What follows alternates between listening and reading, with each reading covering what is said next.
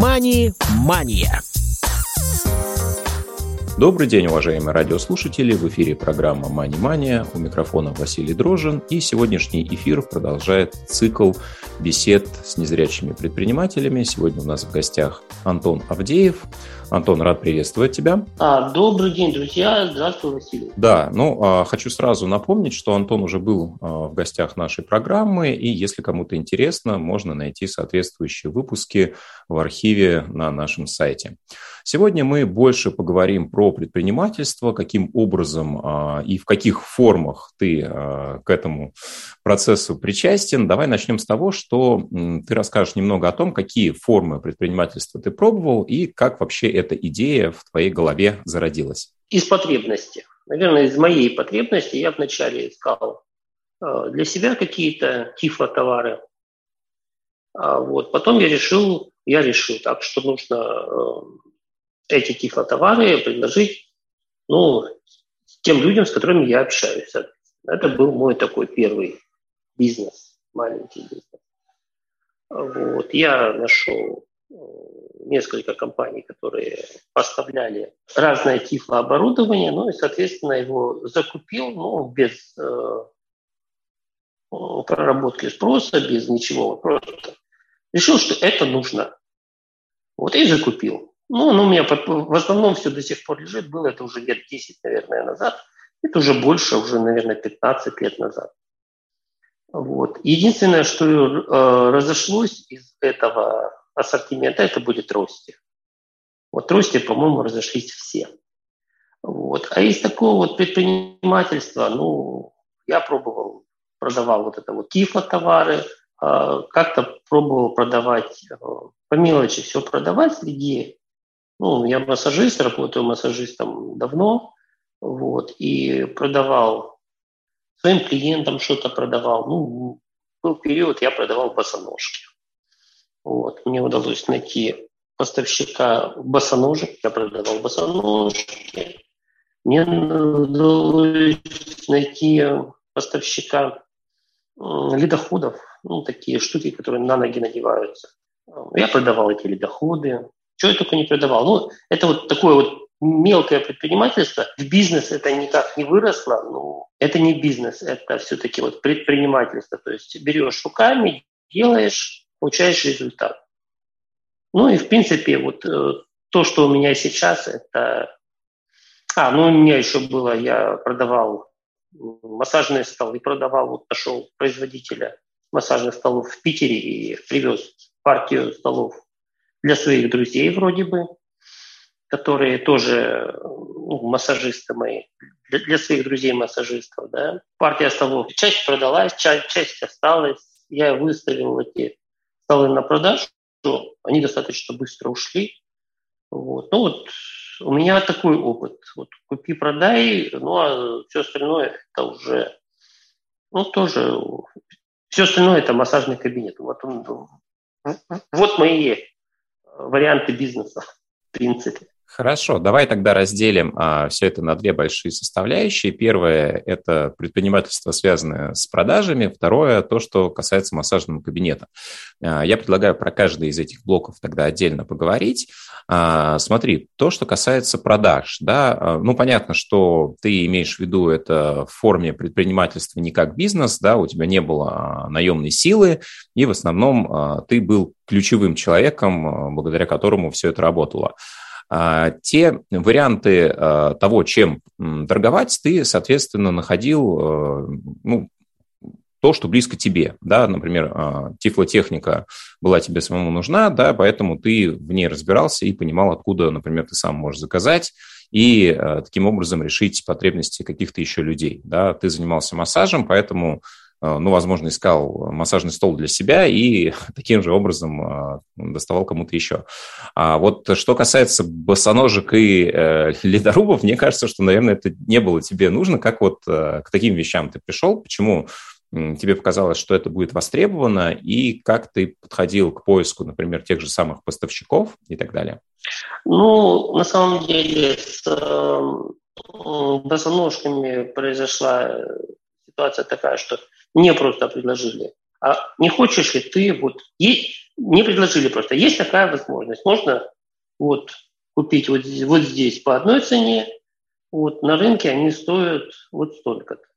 Это как, как раз было время переоценки рубля, да, рубль очень сильно упал в цене, вот, а босоножки как бы ну, остались э, в, ну, в таком доступном ценовом диапазоне, но это просто был такой, э, просто предложили. Это, был, это, кстати, был первый мой опыт продаж. Вот это именно с босоножками.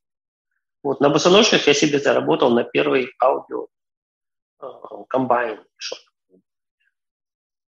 Э, первый проигрыватель этих компакт-дисков. Вот. Mm-hmm.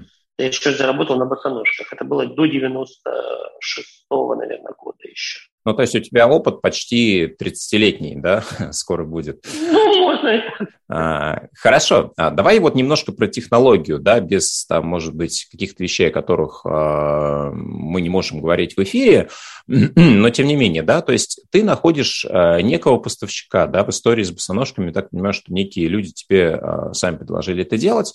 Как ты подходил к форме сбыта, да, то есть, ну, это что была точка на рынке, да, понятно, что в 90-х годах, наверное, еще про интернет э, не шла речь, да, то есть это физическая продажа, ну вот э, как, как ты находил это место, где ты будешь сбывать свой товар?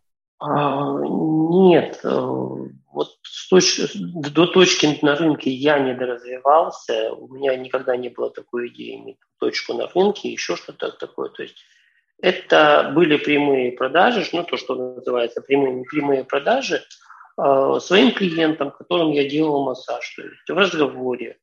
Я говорю, что вот есть такая возможность. Сейчас уже не помню полностью текст. Вот, что есть такая возможность. Можно, вот у меня знакомая продает босоножки по так, такие-то босоножки вот по такой-то цене. В принципе, это было интересно, тогда это была интересная цена. Вот. Ну, многие люди на это соглашались. Кто-то не соглашался, ну нет, нет, господи, нет, пошел дальше. Все. Э, пытался выходить на какие-то магазины, которые тогда еще спонтанно открывались, спонтанно закрывались.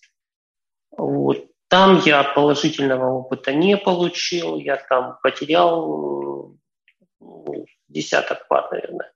Босоножек там выставил, ну и как бы день, деньги я оттуда не вытащил в итоге. Вот, а то, что вот на личных продажах, я тогда очень, в принципе, неплохо. Я считаю, неплохо по тем деньгам я заработал, зарабатывал, зарабатывал тогда. Сейчас не помню в деньгах, сколько это было, но я зарабатывал 3-4 зарплаты массажиста, в принципе, на сбытие этих босоножек. При условии, что я продавал там, может быть, 5-6 пар в неделю. Ну, то есть одну пару в день, получается так. Ну, звучит неплохо. А, ты говоришь, что с магазинами не получилось, э, не удалось вытащить э, обратно деньги. То есть, получается, ты отдаешь э, часть партии, а если она не реализуется, почему ты не можешь ее просто забрать себе? Какие-то ну, специфические условия были с этим магазином?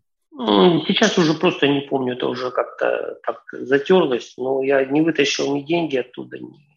Угу. Говорю, что тогда был период, когда они спонтанно открывались, эти магазины, также спонтанно закрывались, то есть тогда сотовой связи еще не было, телефонов, ну, сам еще был молодой зеленый, поэтому, ну, не помню уже, почему там, но вот э, что-то я там сделал, пропустил я этот момент. Хорошо, а давай поговорим немножко про ледорубы. Скажи, во-первых, для чего такая обувь нужна и почему ты к ней пришел?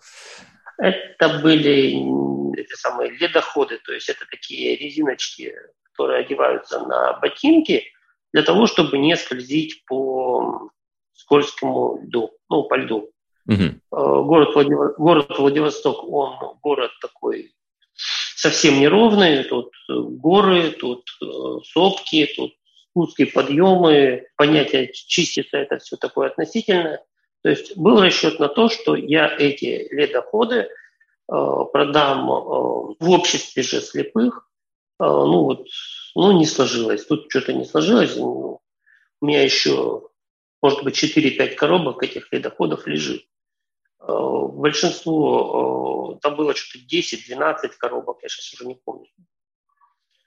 Вот. Но в итоге какую-то часть я продал, конечно. Я купил затраты, но у меня еще остались эти ледоходы. Ну, ими надо заниматься, надо заниматься зимой.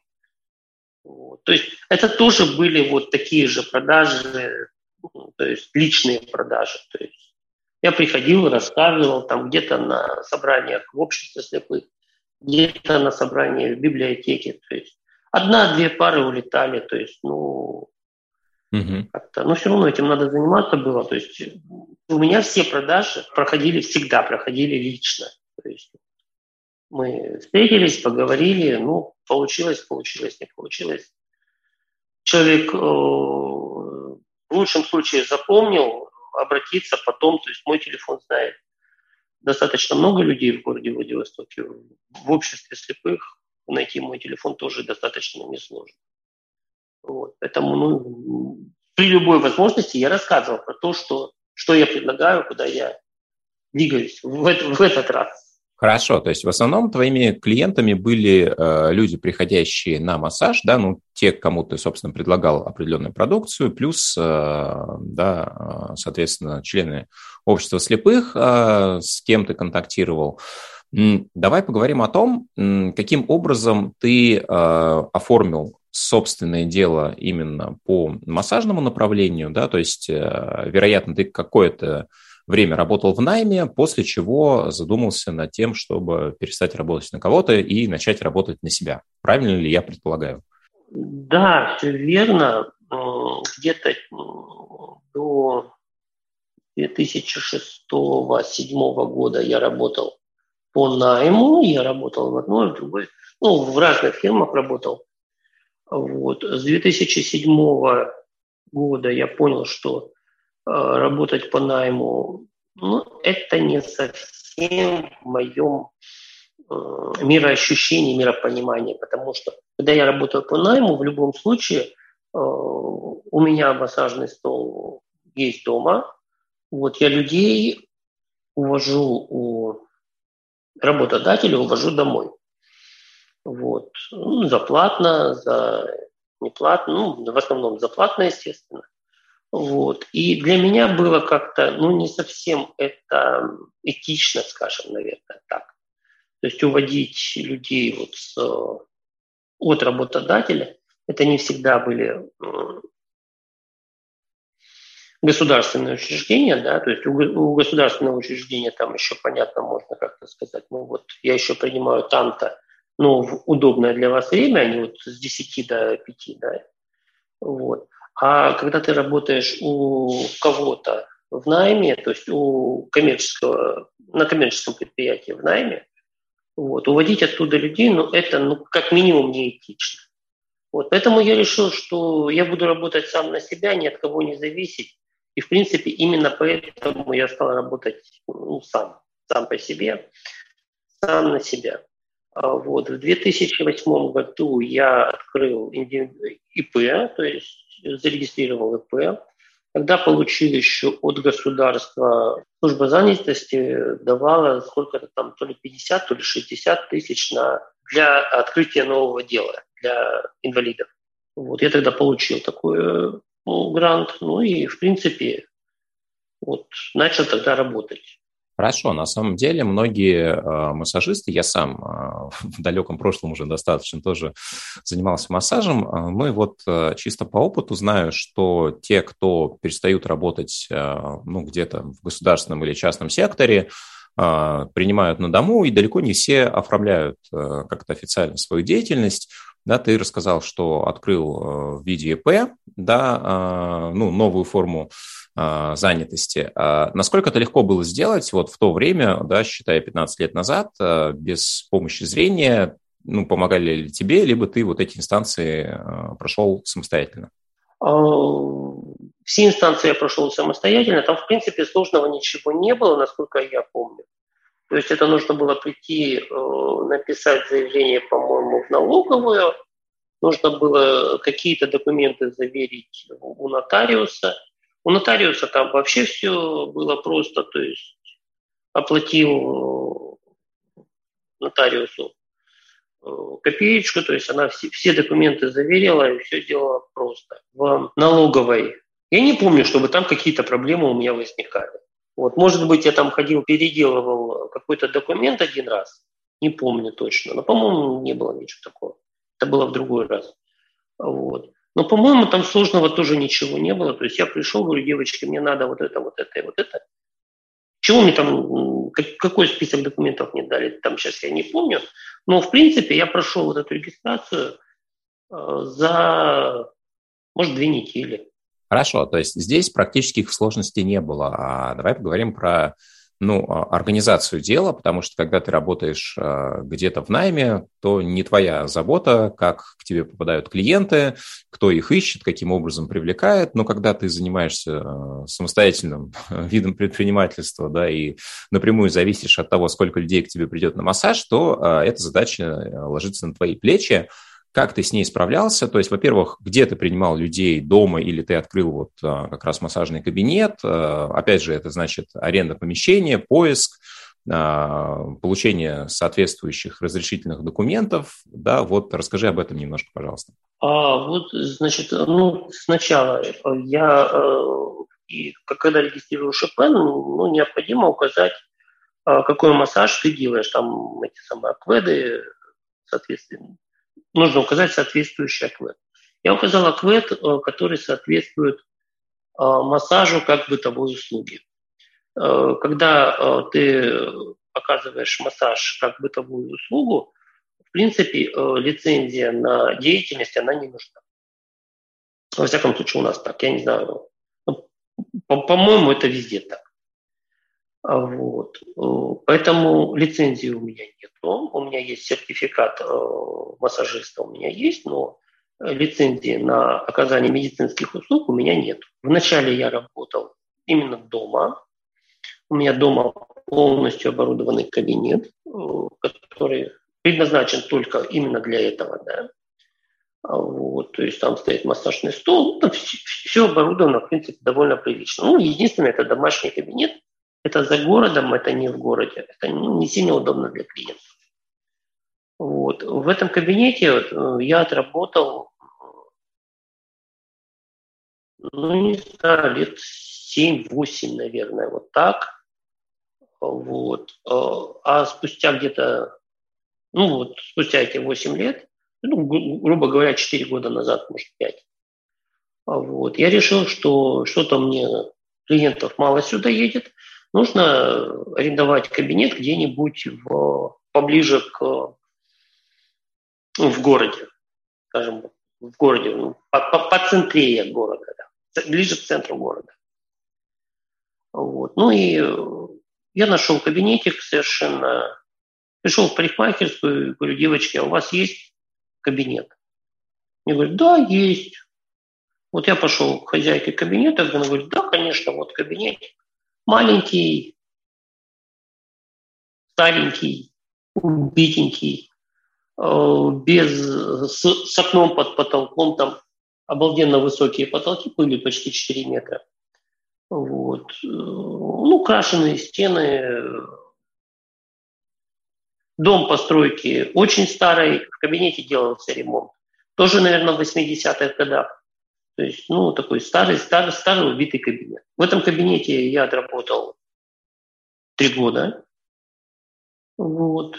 Ну и спасибо этому кабинету, он меня научил тому, что, в принципе, привлекать клиентов можно легко и непринужденно. Вот. Научил меня то, что, в принципе, на аренду я в любом случае заработаю. Вот. Ну и, в принципе, так, вот Э, расстояние от дома до этого кабинета меня тоже вполне устраивало.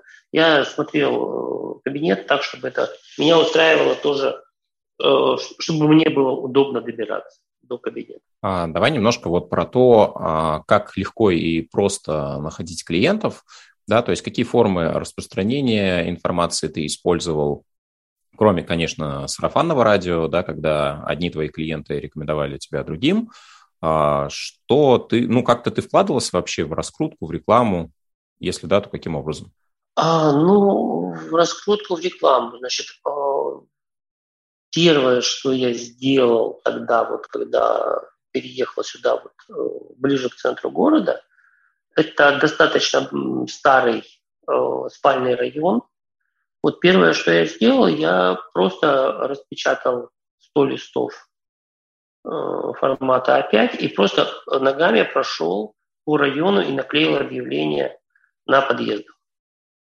Вот это была первая такая реклама. С нее пришло, может быть, 5-7 человек. В принципе, 5-7 человек пришли на курс. Вот. Ну, а вся остальная э, реклама была в интернете. Э, и во Владивостоке есть э, местный э, такой сайт, который продает купоны на, на скидки. Вот через этот сайт я привел достаточно большое количество клиентов. Вот. Ну и обычные объявления на доске объявлений, которая ну, популярна во Владивостоке.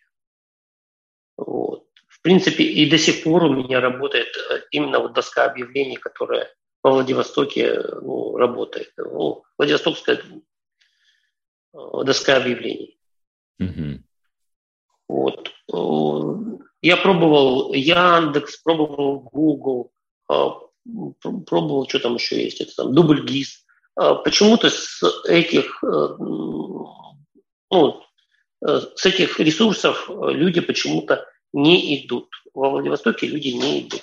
Я не знаю, как в других городах, но во Владивостоке почему-то люди меньше пользуются этими ресурсами. Хорошо, давай в завершении поговорим о том, а, что ты мог бы сказать тем людям, которые сейчас работают в массаже, не секрет, что незрячих массажистов, конечно, огромное количество, да, и многие из них, наверное, не совсем довольны а, теми условиями, которые есть э, в найме, но по тем или иным причинам пока а, опасаются там, уходить в вольное плавание, исходя из твоего опыта, чтобы ты мог им посоветовать э, для того, чтобы все-таки взять старт? А, чтобы взять старт, ну, как бы первое, что найдите себе кабинет э, независимый от работодателя, да, и постарайтесь привести э, любыми способами, постарайтесь привести первых пять клиентов. Когда придет пять клиентов, придет семь, придет десять клиентов, и постепенно э, э, количество клиентов будет увеличиваться. И в, один прекрасный момент вы поймете, что вам работа по найму не нужна. Вот я бы так сказал. Потому что, в принципе, э, самостоятельно работать можно, слепому работать можно самостоятельно. Сейчас можно работать э, вот через вот этот вот вариант, который самозанятость, в принципе. Э, там получается, что там не нужно сдавать отчетность.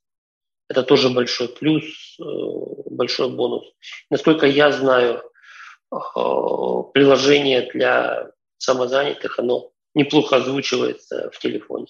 Да, действительно, а, про приложение для самозанятых мы а, в ближайшее время сделаем а, отдельный выпуск, анонсирую его заранее следите за анонсами. Ну и действительно, форма самозанятости сейчас очень актуальна во многих сферах, и в том числе для массажистов это прямо очень простой, легкий способ официально оформить свою деятельность без походов в налоговую онлайн. За несколько минут вы все это можете сделать, и тем более налоги достаточно а, небольшие, да, для физических лиц в особенности.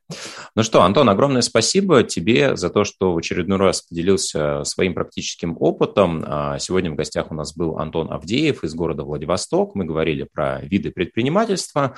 Ну и, друзья, спасибо, что слушали нас сегодня. До новых встреч на волнах Радио ВОЗ.